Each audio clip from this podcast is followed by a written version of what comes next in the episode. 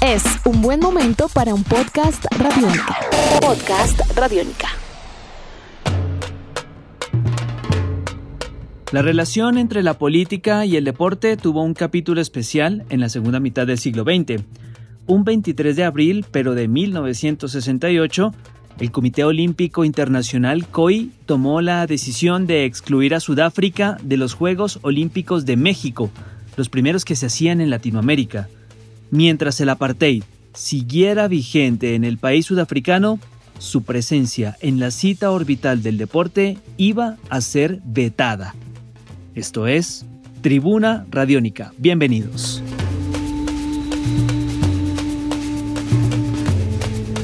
La justificación de excluir a un país de unos Juegos Olímpicos obedece a varios factores, el dopaje o el uso de sustancias prohibidas, por ejemplo, la participación en conflictos bélicos y también la discriminación son algunas de las razones que pueden motivar al movimiento olímpico a excluir países y también delegaciones.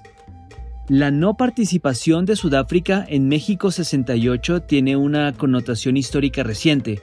En 1964, el COI decidió excluir a este país de Tokio en 1964, reiteramos también el año, debido al régimen segregacionista que practicaba a nivel local Sudáfrica y que se conocía como el apartheid. Recordemos que el apartheid fueron un conjunto de leyes que establecían un sistema desigual y discriminaban a la población negra e india de Sudáfrica durante gran parte del siglo pasado, desde 1948 y hasta principios de los 90.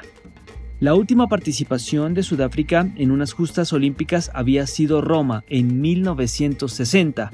Para el Comité Olímpico de ese país, dejar de participar por dos ocasiones seguidas en unos olímpicos suponía un impasse difícil de superar en el futuro, claramente con lo cual dejaron entrever a los organizadores de México en 1968 su intención de llevar una delegación deportiva compuesta por atletas de diverso componente racial, es decir, comenzaron a, ceder un poco a incluir negros y blancos por igual en la delegación deportiva, y aunque el Comité Olímpico Internacional estuvo analizando la petición y a punto de acceder a ella, los demás países africanos amenazaron con boicotear los Juegos si Sudáfrica llegaba a participar en estas condiciones.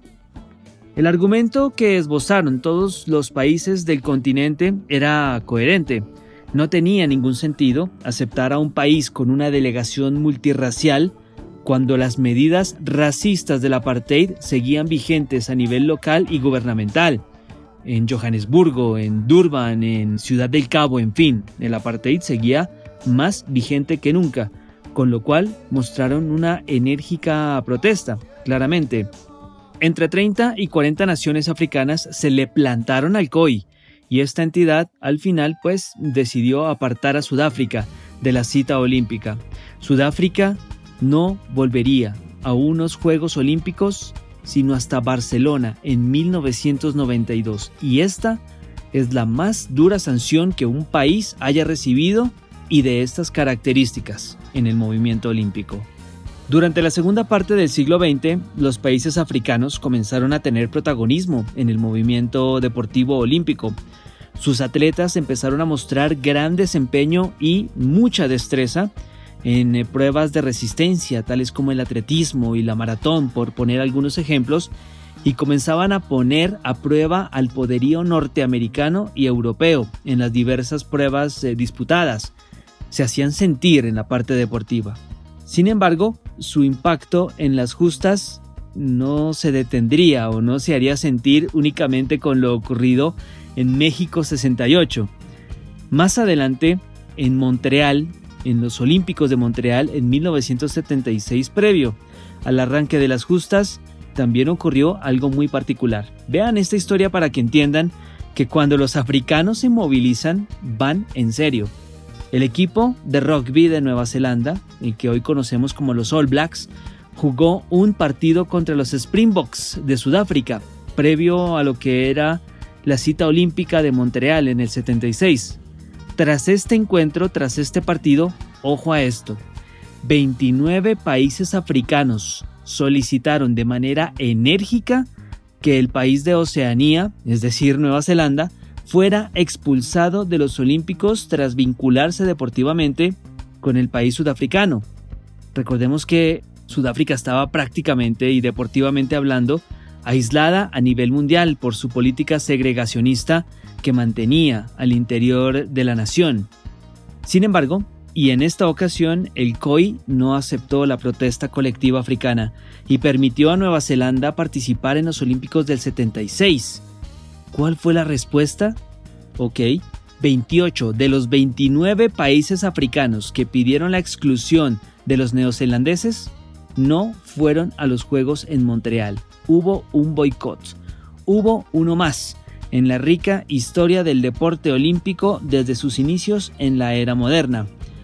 De esta manera se marcó un hito importante. Mientras el deporte no daba su brazo a torcer, pues obviamente en Sudáfrica se endurecían las medidas del apartheid. Nelson Mandela, ustedes ya lo saben, duró muchísimos años, más de 20 años, en la cárcel, era uno de sus máximos líderes y comenzó también a acentuarse una crisis institucional muy grave, obviamente sumada a la crisis deportiva. Bueno, el apartheid comenzó a desaparecer en 1990.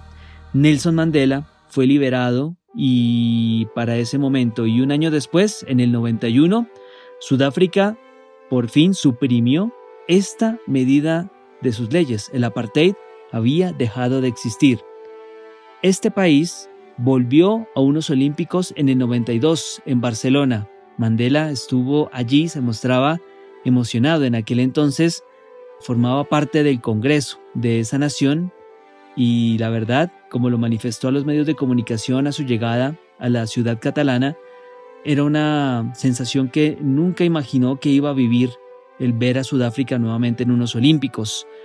Sin embargo, la brillante historia de Sudáfrica a nivel deportiva llegaría tres años más tarde, en 1995, de la mano de Nelson Mandela, quien entendió que el deporte era una gran herramienta de unión entre pueblos y de la mano también de un pueblo sudafricano, se convertiría en campeón mundial de rugby, dándole también un brillo y una sensación muy especial a lo que fue una etapa deportiva no muy grata de Sudáfrica en la segunda mitad del siglo XX.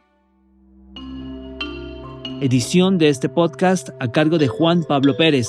Yo soy Juan Pablo Coronado y nos volveremos a encontrar en una próxima edición de Tribuna Radiónica. Hasta pronto. Nuestros podcasts están en radionica.rocks, en iTunes, en RTVC Play y en nuestra app Radionica para Android y iPhone. Podcast Radionica.